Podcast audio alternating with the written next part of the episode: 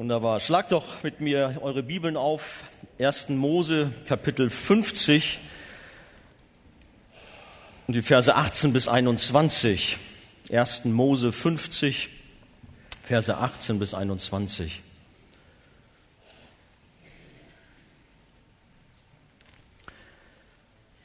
Und seine Brüder gingen hin und fielen vor ihm nieder und sprachen, siehe, wir sind deine Knechte. Josef aber sprach zu ihnen, fürchtet euch nicht. Stehe ich denn an Gottes Stelle? Ihr gedachtet es böse mit mir zu machen, aber Gott gedachte es gut zu machen, um zu tun, was jetzt am Tage ist, nämlich am Leben zu erhalten ein großes Volk. So fürchtet euch nun nicht, ich will euch und eure Kinder versorgen. Und er tröstete sie und redete freundlich mit ihnen. Amen. Setzt euch doch bitte. Ich habe die Predigt überschrieben, Josef, wenn Träume wahr werden. Letzte Nacht oder gestern Abend, da gab es ja so ein Fußballspiel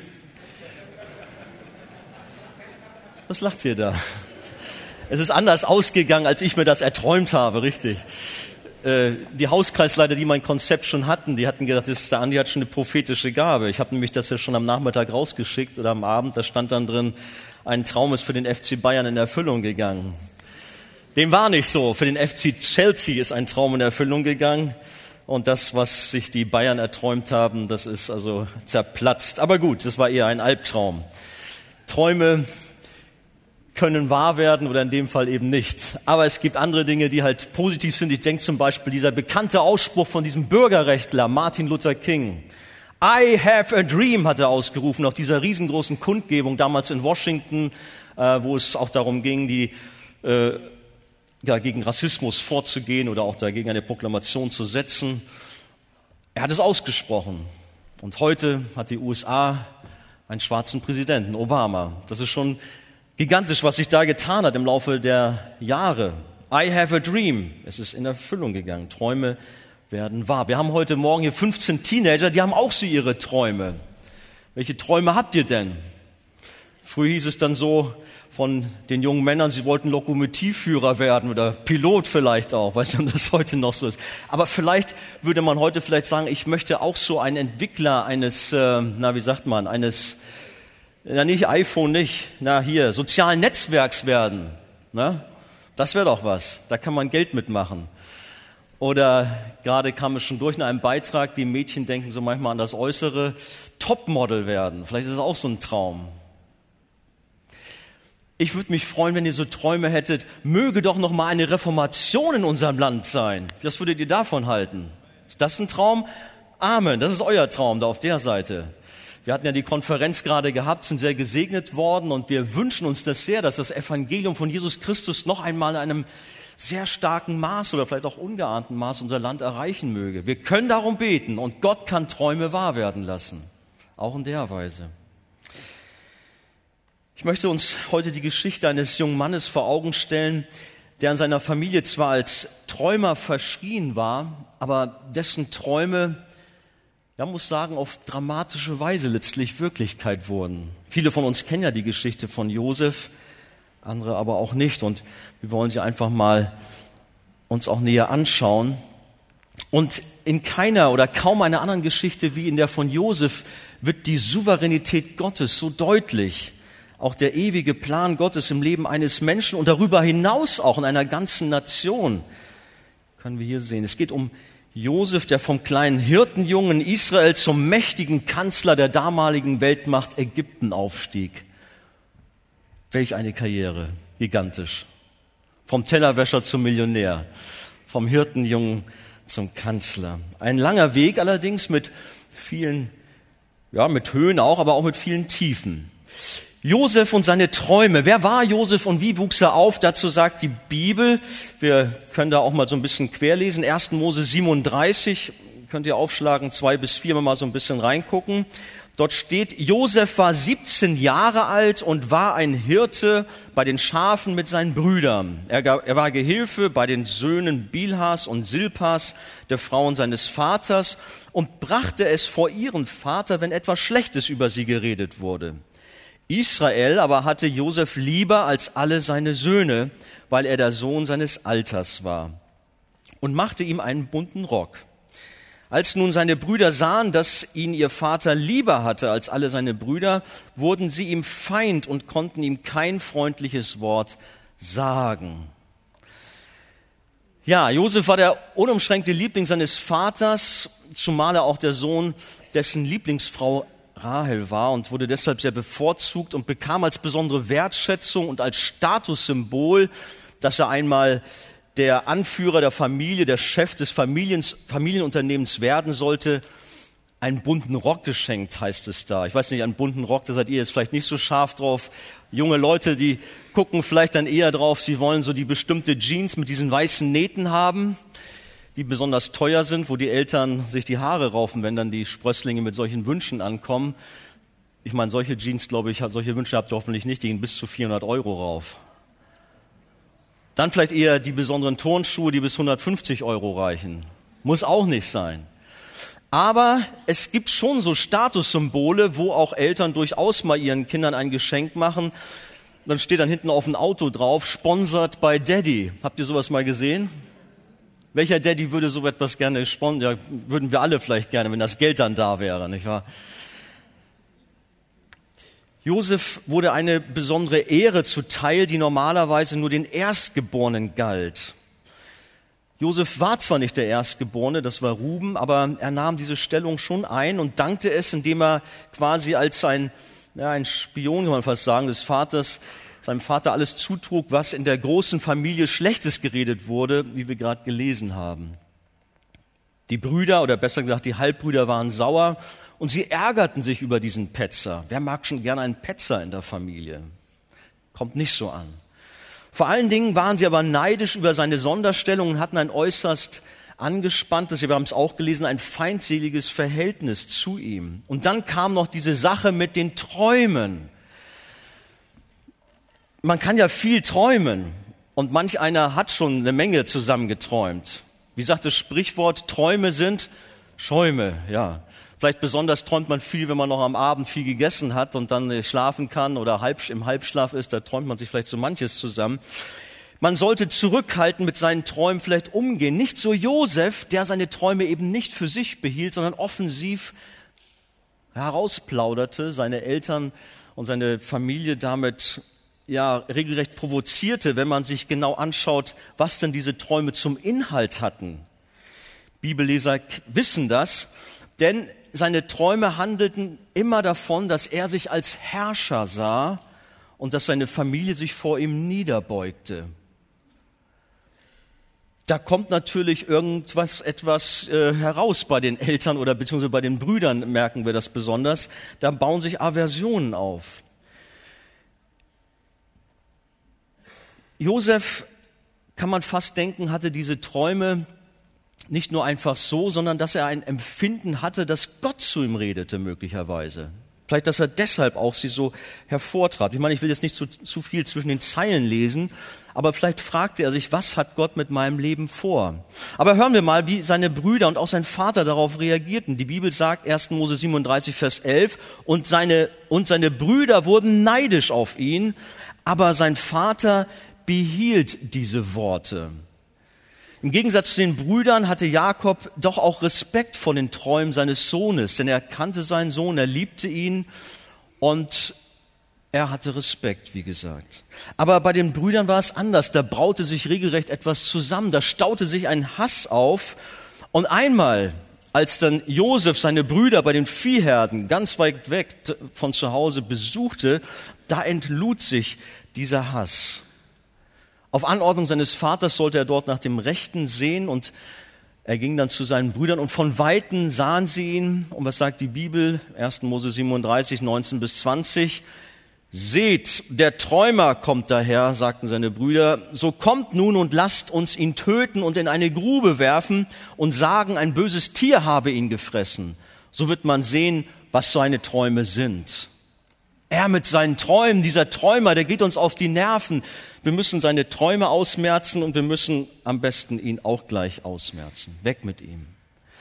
Während also der Vater noch über die Träume tiefer nachdachte, wollten die Halbbrüder Josef vernichten. Ruben der Älteste konnte gerade noch den Mord verhindern, so dass sie Josef nur in eine leere Zisterne warfen. Da saß er nun da in dieser Dunkelheit, aber das war noch nicht das Ende. Es ging weiter. Sie haben dann Josef später als Sklaven für den üblichen Preis von 20 Silberlingen an arabische Sklavenhändler verkauft. Ich glaube, wir können kaum ermessen, wie sich so ein junger Mann wie Josef, wir haben gerade gelesen, 17 Jahre war er alt, wie er sich gefühlt haben muss, wenn die eigenen Brüder ihn ablehnen, wenn die eigenen Brüder ihn verkaufen. Was geht da in einem jungen Menschen vor? Das sind Herausforderungen. Und es geht weiter. Er war nicht nur eingesperrt, sondern jetzt war er Sklave und wurde nach Ägypten geführt, in die Fremde, ganz alleine. Alle seine Träume waren offensichtlich wie eine große Seifenblase zerplatzt. Aber eins blieb diesem jungen Mann, eins blieb Josef, das war der Glaube an den lebendigen Gott. Dieser Glaube ist nicht zerplatzt. Dieser Glaube war fest in seinem Herzen verankert, wie wir auch in der ganzen Geschichte weiter erfahren werden. Josef hielt an seinem Gott fest und diesem Gott vertraute er, diesem Gott folgte er nach. Und so ist meine Frage an euch, ihr lieben Teenager, welche Basis habt ihr in eurem Leben? Wenn wir gerade hier so hören, ist natürlich eine drastische Geschichte, dass drastische Geschichte, dass ein 17-Jähriger so etwas erleben muss.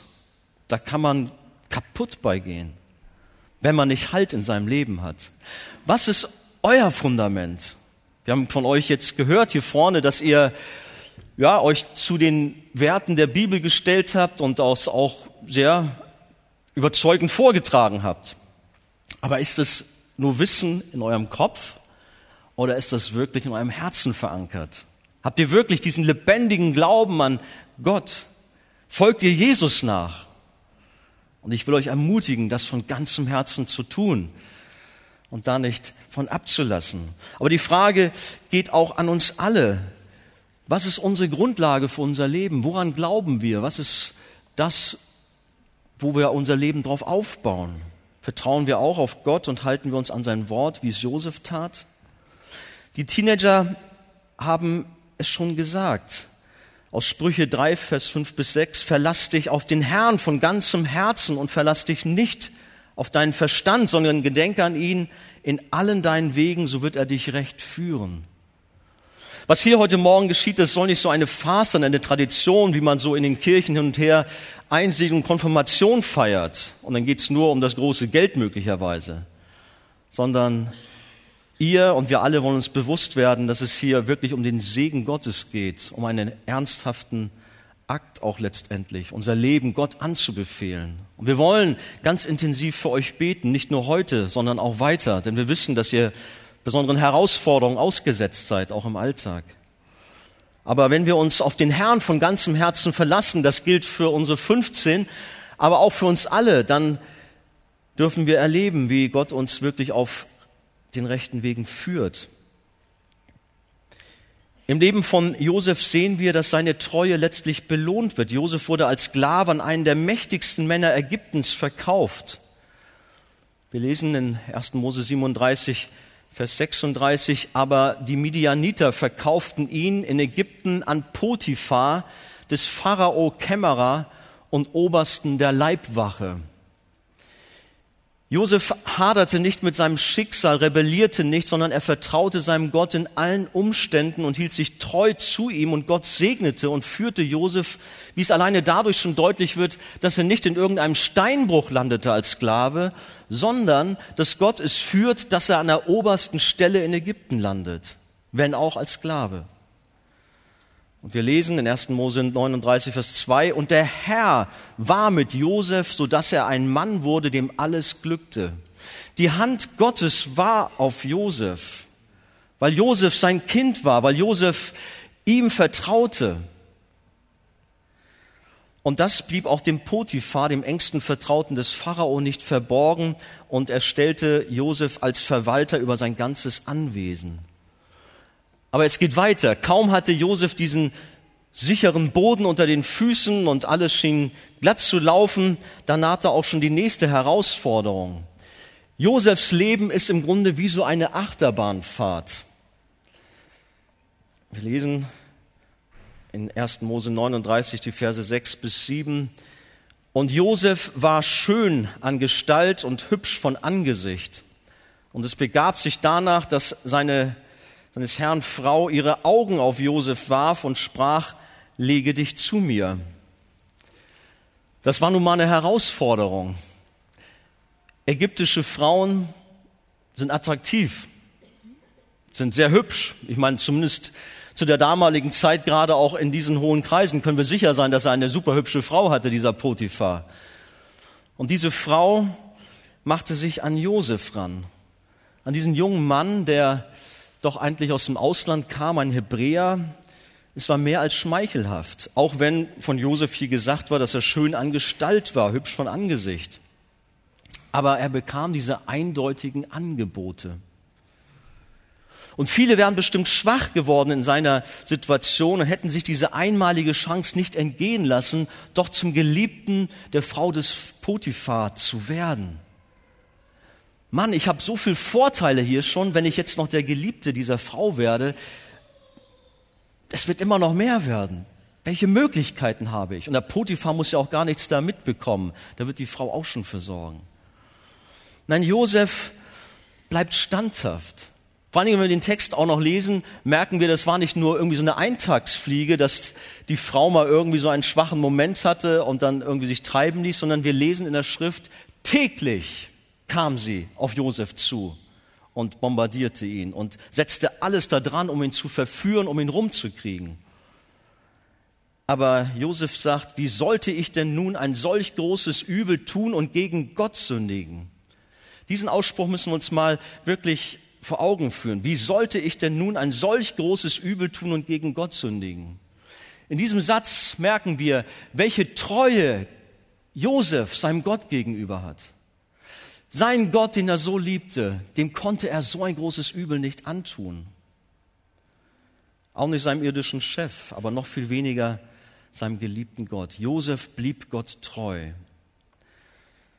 Und dann blieb er ihm auch treu, als die Frau sogar Gewalt anwandte. Wir kennen die Geschichte oder viele kennen die Geschichte, als sie ja, ihn regelrecht zwingen wollte, ihn fast vergewaltigen wollte und anpackte, los, junger Mann, nun komm. Und er riss sich los und floh, während sie sein Gewand festhielt. Verführungen auf dem Gebiet der Sexualität und Pornografie sind heute täglich fast an jeder Ecke zu finden, wobei insbesondere das Internet eine gefährliche Rolle spielt. Und das Thema, ja, das geht euch Teenager an. Ihr seid herausgefordert. Aber es geht nicht nur unsere Teenager an, es geht uns alle an. Diese Versuchung, nicht nur auf diesem Gebiet, auch auf vielen anderen Gebieten, aber gerade auch hier, ist so groß, so massiv. Und es ist ein schrecklicher Kampf, der da tobt. Wie gehen wir damit um? So wie Potiphas Frau nach Josef griff, so greift die Versuchung in verschiedenen Variationen nach uns. Reißen wir uns auch los oder wie leider es so viele tun, mal gucken, wie weit ich noch gehen kann und spielen mit dem Feuer. Noch einen kleinen Schritt an den Abgrund heran. Ich werde schon nicht abstürzen. Andere machen sich gar keinen Kopf, sondern ziehen als Pärchen einfach so zusammen und leben unter einem Dach ohne Trauschein und überhaupt ist Sex vor der Ehe doch kein Thema mehr und man wird belustigt angeschaut, wenn man deutlich macht, dass man als Christ so aber nicht lebt und Sex in die Ehe gehört. Leben wir nach den Geboten Gottes konsequent oder folgen wir einem ungöttlichen Zeitgeist? Die Bibel sagt deutlich, an vielen Stellen, aber auch an dieser Stelle, 1. Korinther 6, Vers 18, flieht die Unzucht. Alle Sünden, die der Mensch tut, bleiben außerhalb des Leibes. Wer aber Unzucht treibt, der sündigt am eigenen Leib.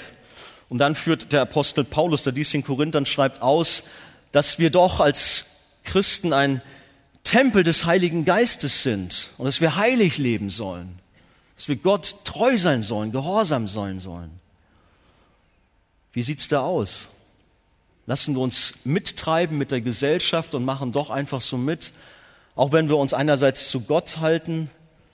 Das passt nicht, entweder ganz oder gar nicht. Wir haben schon von den Sprüchen gehört. In Sprüche 7 wird uns als Warnung ein junger Mann geschildert, der sich von den verführerischen Worten einer Frau rumkriegen und zur Sünde verführen lässt und damit in sein Verderben läuft. Sprüche 7, Vers 22. Er folgt ihr alsbald nach, wie ein Stier zur Schlachtbank geführt wird und wie ein Hirsch, der ins Netz rennt. Und Vers 27, ihr Haus ist der Weg ins Totenreich, da man hinunterfährt in den Todeskammern. Wollen wir mit Gott leben oder wollen wir nicht mit Gott leben? Wollen wir uns Gottes Führung anvertrauen oder wollen wir unser eigenes Ding machen? Viele sagen, ja, ich gehöre zu Jesus, ich folge ihm, aber wenn du Jesus nachfolgst, dann liebst du auch seine Gebote, dann folgst du auch seinen Geboten nach.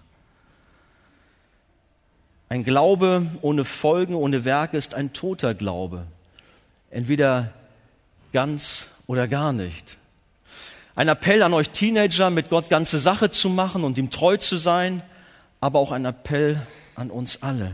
Josef jedenfalls blieb auch in dieser Situation Gott treu, auch wenn er wenig später fürchterliche Nachteile in Kauf nehmen musste, denn die Rache der Frau ließ nicht lange auf sich warten.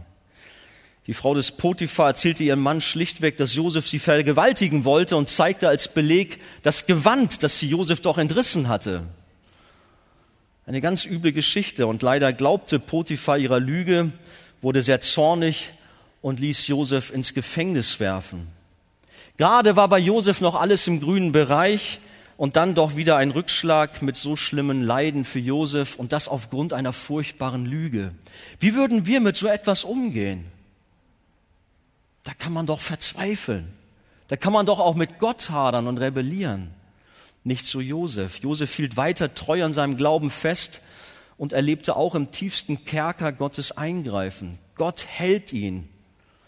Aber der Herr war mit ihm, lesen wir, und neigte die Herzen zu ihm und ließ ihn Gnade finden vor dem Amtmann über das Gefängnis, lesen wir in 1. Mose 39, Vers 21. Menschen können untreu werden, das ist wahr. Auch gerade wenn wir solche Versuchungen hier erleben. Menschen fallen. Menschen werden untreu. Aber Gott wird niemals untreu. Unser Gott ist treu, auch selbst wenn wir untreu werden. Und dieser Gott hält sich zu Josef. Er bleibt bei ihm. Er geht ihm voran, auch in den schwersten Zeiten. Und er lässt es im Leben von Josef alles gelingen, sein Leben lang. Aber wir sehen auch bei Josef, dass er wiederum in seinem Leben Gott Ehre macht, dass er Gott preist, dass er all das, was er erlebt, auch mit der Traumdeutung nicht sich selbst zuschreibt, sondern alle Ehre Gott gibt. Er weiß, von wem alles letztendlich kommt, dass Gott alles unter Kontrolle hält. Durch die Hilfe Gottes deutet er die Träume von Mitarbeitern des Pharaos und schließlich auch von Pharao selbst und erlebt, wie Gott ihn erhöht und nicht nur aus dem Gefängnis holt, sondern ihn mit 30 Jahren zum Kanzler von Ägypten macht. Es sind einige Jahre jetzt vergangen. Hört mal, in 1. Mose 41 lesen wir ab Vers 38, Pharao sprach zu seinen Großen, wie könnten wir einen Mann finden, in dem der Geist Gottes ist wie in diesem? Und er sprach zu Josef, weil dir Gott dies alles kundgetan hat, ist keiner so verständig und weise wie du. Du sollst über mein Haus sein und deinem Wort soll all mein Volk gehorsam sein. Allein um den königlichen Thron will ich höher sein als du. Und weiter sprach der Pharao zu Josef, siehe, ich habe dich über ganz Ägyptenland gesetzt. Welch ein unvergleichlicher Aufstieg vom Hirtenjungen zum Kanzler Ägyptens. Vor 13 Jahren kam er als Sklave nach Ägypten und nun wurde Josef nach dem Pharao zum mächtigsten Mann in ganz Ägypten, weil Gott es so wollte. Er hatte schwere Zeiten und Rückschläge erlebt, aber er vertraute stets seinem Gott und Gott belohnte seinen Gehorsam, seine Treue. Auch unser Leben ist von Höhen und von vielen Tiefen, von Siegen, von Niederlagen bestimmt. Wie gehen wir damit um? Lassen wir uns von den Umständen regieren? Ist je nach Gefühlslage unser Glauben mal ganz unten und mal ganz oben? Wie leben wir mit Gott? Sicherlich ist das, was Josef erlebt hat, sehr drastisch, aber auch wir kennen in unserem Leben manche Achterbahnfahrt. Gerade noch lief alles gut und plötzlich ist alles anders, alles negativ und scheinbar läuft gar nichts mehr. Halten wir an Gott fest oder sagen wir womöglich Gott ab oder sind frustriert, kehren Gott den Rücken? Wie machen wir das? Aber wie konnte dieser Josef diese Achterbahnfahrt seines Lebens aushalten, ohne letztlich Schaden zu nehmen?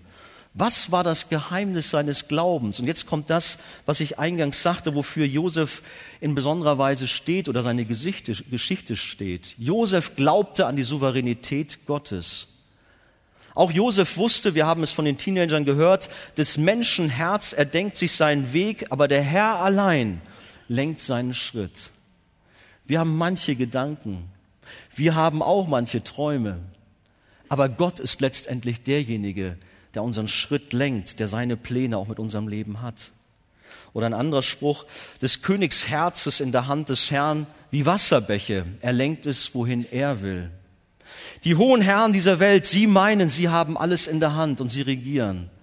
Aber wie dieser Vers, äh, Vers es sagt, letztendlich ist Gott derjenige, der alles lenkt und leitet. Und er lenkt auch euer Leben, hat es in seiner Hand. Josef war nun Kanzler von Ägypten und unter seiner weisen Führung und aufgrund seines Geschicks, auch in einer Zeit der weltweiten Wirtschaftskrise und Hungersnot, konnte das Volk überleben. Zunächst mal das ägyptische Volk.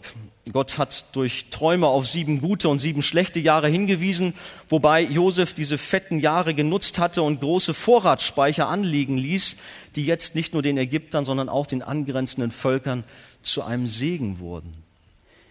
Josef hatte durch Gottes Gnade viele Träume gedeutet. Aber was war mit seinen eigenen Träumen? Was war damit? Klar, er war jetzt tatsächlich ein Herrscher. Eines Tages kam, das aufgrund der Hungersnot, kamen auch die Brüder Josefs nach Ägypten. Und sie haben sich vor dem Regenten Josef niedergeworfen. In 1. Mose 42, Vers 9 lesen wir, dass Josef, als das geschah, er sich dann an seine Träume erinnerte. Wo muss das gewesen sein? Da steht er da und plötzlich werfen sich seine Brüder vor ihm nieder. Da war doch was. Träume sind Schäume. Nein, Gott hat hier zu mir gesprochen und Gott hat diese Träume Wirklichkeit werden lassen. Träume werden wahr. Er gab sich zunächst nicht zu erkennen, sondern er forderte seine Brüder auf verschiedene Weise heraus. Er prüfte sie. Aber um es kurz zu machen, nach einer zweiten Reise, als sie auf seine Anordnung hin auch den jüngsten Bruder Benjamin mitbringen mussten, da gab er sich schließlich unter Tränen zu erkennen. Nun müssten wir uns diese Szene mal, äh, mal näher vorstellen. Das ist eigentlich auch das, was wir als Eingangstext gelesen haben. Da kommen wir gleich noch zu. Da stehen die Brüder, die ihren Bruder Josef verraten haben, die ihn oder die ihn verkauft haben als Sklaven nach Ägypten, da stehen sie vor ihm. Was macht er jetzt mit uns? Macht er uns den Kopf kürzer? Er hätte wirklich Grund, sich zu rächen und jetzt mal mit ihnen Tacheles zu reden und nicht nur das. Aber er tut es nicht. Er weint. Lesen wir nochmal das heißt nicht unseren Text, es gibt noch einen anderen Text, der es auch sehr schön ausdrückt. 1. Mose 45, die Verse 3 bis 5, wenn ihr eure Bibeln auf dem Schoß habt, schlagt das gerne aus, auf. Dort lesen wir, er aber sprach zu seinen Brüdern, tretet doch her zu mir. Und sie traten herzu. Und er sprach, ich bin Josef, euer Bruder, den ihr nach Ägypten verkauft habt, und nun bekümmert euch nicht und denkt nicht, dass ich darum zürne, dass ihr mich hierher verkauft habt. Denn um eures Lebens willen hat mich Gott vor euch hergesandt. Habt ihr verstanden? Nicht ihr wart es, die mich hier verkauft habt oder die mich hierher gebracht habt, sondern Gott war es letztendlich, der mich hier nach Ägypten gebracht hat. Gott wollte es. Das ist kein Wort der Anklage, keine Vorhaltung, sondern vielmehr ein Lob Gottes dafür, dass dieser alles weise und bis ins kleinste Detail geplant hatte, damit nun die Familie Jakobs versorgt werden konnte.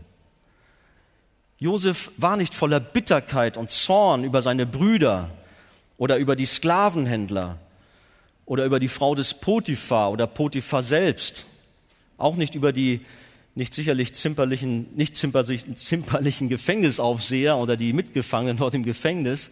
Und er war auch nicht sauer oder frustriert mit Gott. Nein, er wusste sich geborgen in Gott und wusste, dass Gott die Kontrolle hat. Er wusste, dass Gott einen souveränen Plan in seinem Leben hatte.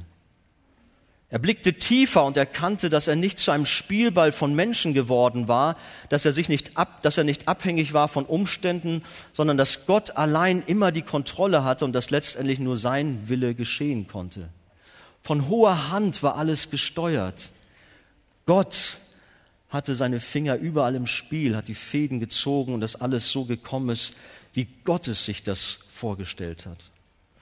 Und jetzt kommen wir nochmal zu unserem Eingangs Text zurück. Wir haben gelesen, und seine Brüder gingen hin und fielen vor ihm nieder und sprachen, siehe, wir sind deine Knechte. Josef aber sprach zu ihnen, fürchtet euch nicht, stehe ich denn an Gottes Stelle? Ihr gedachtet es böse mit mir zu machen, aber Gott gedachte es gut zu machen, um zu tun, was jetzt am Tage ist, nämlich am Leben zu erhalten, ein großes Volk, so fürchtet euch nun nicht.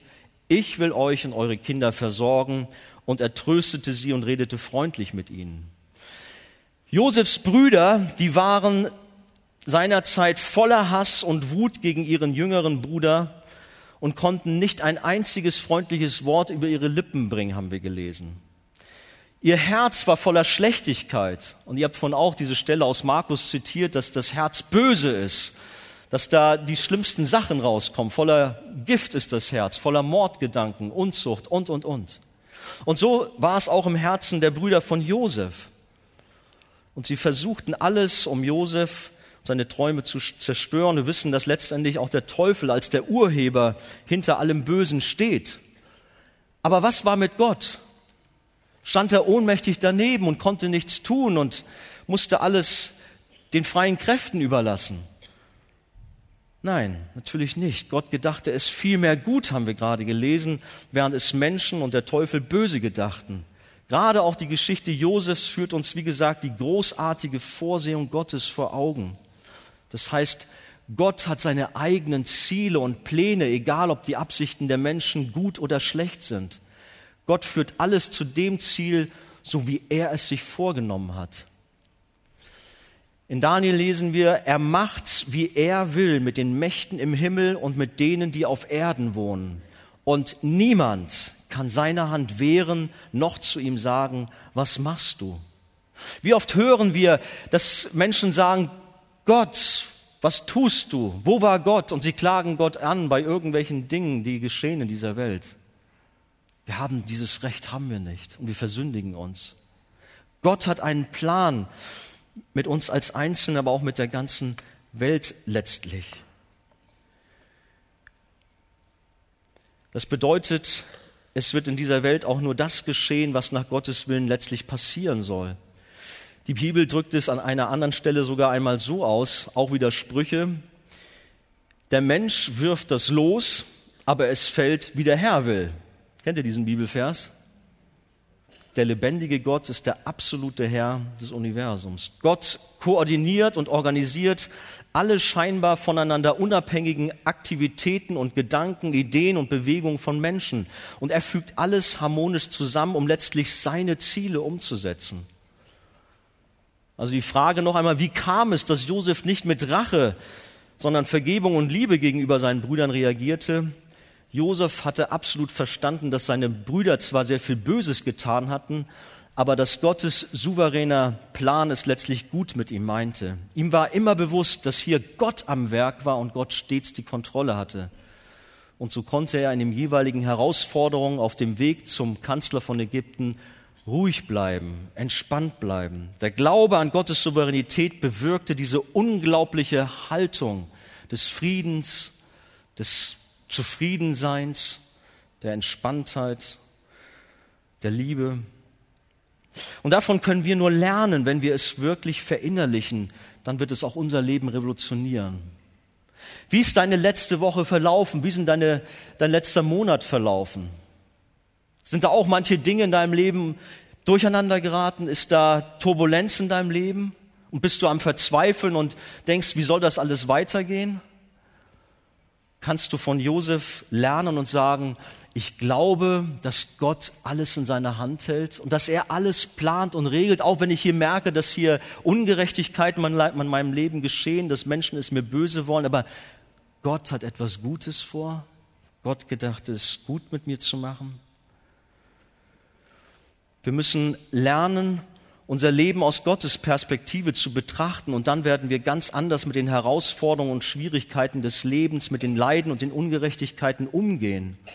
Josef war sich bewusst, dass obwohl seine Brüder ihn so übel misshandelt hatten und ihm auch so viel Unrecht im Haus des Potiphar widerfahren war, es doch alles letztlich Gottes Absicht in seinem Leben war und Gott mit ihm zum Ziel gekommen war.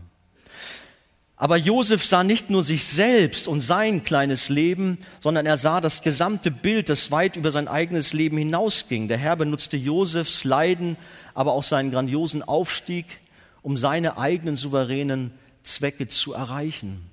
Es geht also um viel größere Dinge als nur um das Leben des Josef. Und das ist auch in deinem Leben so. Wir sind immer nur auf uns so fixiert und sehen uns so als Bauchnabel der Welt. Wir müssen lernen, auch aus Gottes Perspektive zu schauen, was hat Gott vor. Und das ist interessant auch gerade in der Geschichte von Josef, denn letztendlich hat auch Gott vor, auch eine Nation Israel immer mehr entstehen zu lassen. Gott hat einen Plan mit Israel, Gott hat einen Plan für die Welt und dieser Plan war eng mit Josef verknüpft. Damit Israel die siebenjährige Hungersnot überleben konnte, mussten sie nach Ägypten kommen. Und hier wurden sie in den nächsten 400 Jahren zu einem großen Volk, mit dem Gott dann einen Bund schließen würde letztlich und es getan hat. Und aus diesem Volk ging letztlich unser Herr hervor, ein Rettungsplan für die ganze Welt. Nicht nur Josef, sondern global. Unser Leben ist, ist wie das von Josef ebenfalls von manchen Herausforderungen gekennzeichnet, aber als Kinder Gottes werden wir Segen erfahren, aber auch manche Enttäuschung und Rückschläge. Wie gehen wir damit um? Frustriert, enttäuscht? Oder vertrauen wir Gott und sagen, Herr, du bist da. Nicht hätte, wenn und aber, sondern ich weiß, dass du es gut mit mir meinst. Römer 8, Vers 28 ist einer meiner Lieblingsverse, wo es heißt, wir wissen aber, dass denen, die Gott lieben, alle Dinge zum Besten dienen, denen, die nach seinem Ratschluss berufen sind. Ich weiß noch, wie ich einmal verzweifelt war, als ich mir so eine besondere Arbeitsstelle erhofft hatte mit besonderen Aufstiegschancen und der oberste Chef hatte mir das alles so klipp und klar zugesagt und plötzlich wurde doch ein anderer mir vor die Nase gesetzt. Eine Welt brach für mich zusammen. Aber ich sah im Nachhinein, Gott hat alles wunderbar geplant. Da gingen Türen zu, woanders gingen sie auf. Nun stehe ich hier als Pastor, als dem Herrn. Ja, danke, danke. Der Herr ist gut, auch wenn manches so schwierig erscheint. Und wie gesagt, wir müssen das Gesamte sehen. Wir kennen auch das Bild vielleicht in diesem Zusammenhang mit einem Teppich. Wenn man die Rückseite eines Teppichs sieht, sieht er nicht unbedingt so schön aus. Diese Verknüpfung, diese Knoten. Aber wenn du ihn umdrehst, wunderschöne Muster. Und so ist es auch in unserem Leben. Manches, was sich so zuträgt, ist nicht so einfach für uns zu durchschauen und manches Mal sind wir verzweifelt. Aber lass dir doch von Gott seine Perspektive schenken und wisse, dass er alles gut in der Hand hält und es auch zum Guten führen wird. Oder auch wenn wir vor einem Bild, vielleicht ist euch das auch mal gegangen, man guckt ein Bild an einer kleinen Ecke und denkt, wie sieht das denn aus? So ganz komisch.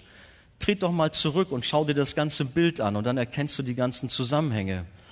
So war es im Leben mit Josef. Josef starb im festen Vertrauen darauf, dass Gott seine Verheißung erfüllen würde und er hat es getan.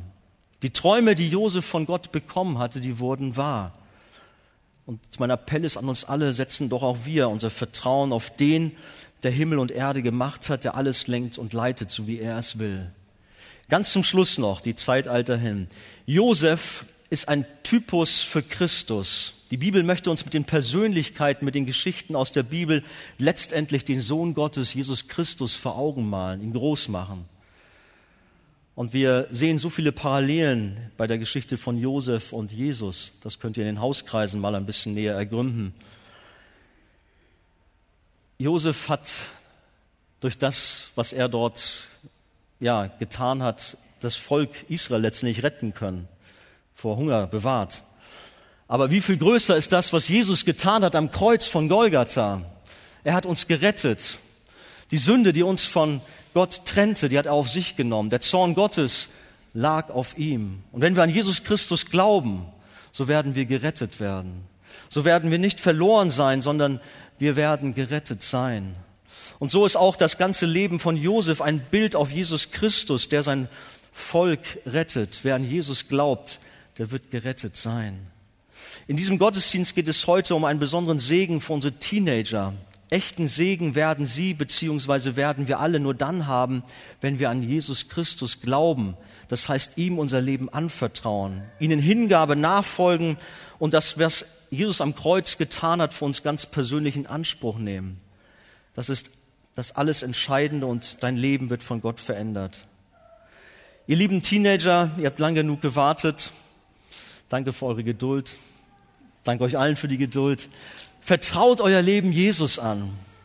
Und ich garantiere euch, ihr werdet nicht enttäuscht werden. Nehmt euch auch diese Geschichte von Josef zu Herzen, dass ihr treu seid eurem Gott, dass ihr ihm nachfolgt, egal wie die Situationen sind. Und ihr dürft wissen, Gott hat einen wunderbaren, einen perfekten Plan für euer Leben, wenn ihr ihm vertraut, wenn die ganze Sache mit ihm macht. Und das gilt letztendlich auch für uns alle.